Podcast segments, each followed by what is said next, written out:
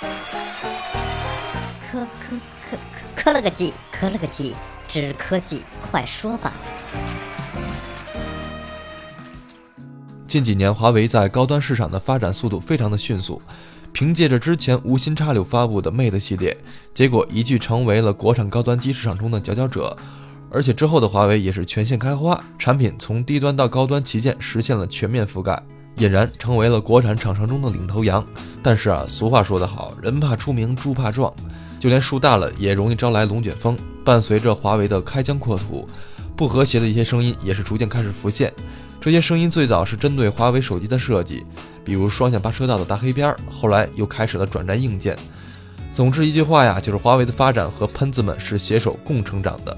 不久前，华为正式发布了全新的 P 系列智能手机 P 十和 P 十 Plus，妩媚多彩的工艺设计，性能爆棚的硬件，持久如新的系统流畅度等等，都让华为的这款新机人气爆棚。我可以明确的告诉你，说这么好也是没有广告费的。但是紧接着 P 十和 P 十 Plus 的屏幕，为了节省成本，砍掉了疏油层的消息，就在微博上以及各大的贴吧开始出现。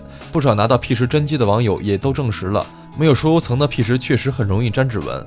但是随后就有人解释，这是因为 P 十采用了隐藏式 Home 键的原因，因为输入层会影响到指纹解锁的准确性，才被砍掉。其实还不是在给自己的不懂找借口。就在这个风波还没有过去的档口，华为的 P 十又惹事儿了。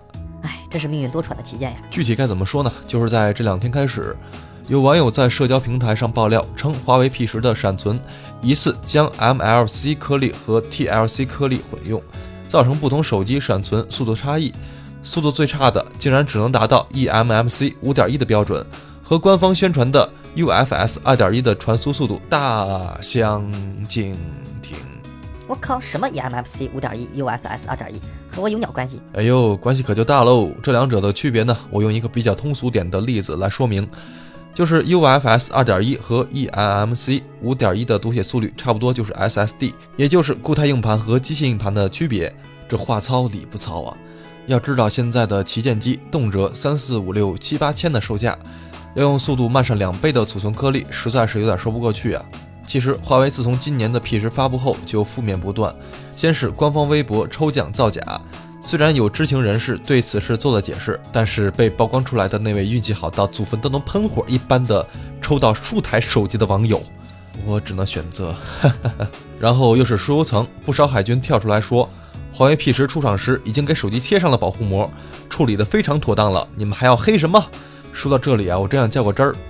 难道我喜欢裸奔就是我的错喽？你长那么丑就别裸奔了，没人愿意看你。当然也有解释是因为采用隐藏式 Home 键的锅。那华为又为什么不采用一个相对比较成熟的指纹技术呢？这样反而感觉为了创新而创新的技术太过明显了些。再者，又突然冒出来了这么一个内存门，这么多门，华为到底住的是几进几出的四合院啊？多大的四合院我不知道，但是这次华为 P 十背后隐藏的诸多不为消费者所知道的秘密可实在是太多了。随着时间的发酵，已经有花粉们指出，官网并没有对内存做出明确的描述，所以并没有涉及到欺骗消费者。呃，好吧，可能您觉得花四千多块钱买这么一个。eMMC 五点一内存的手机也并不亏，哎，有钱难买您愿意啊，是不是？七二零 P 是理所当然，一零八零就是赚了，好吗？好，我想结果说不定又是供应商背锅了。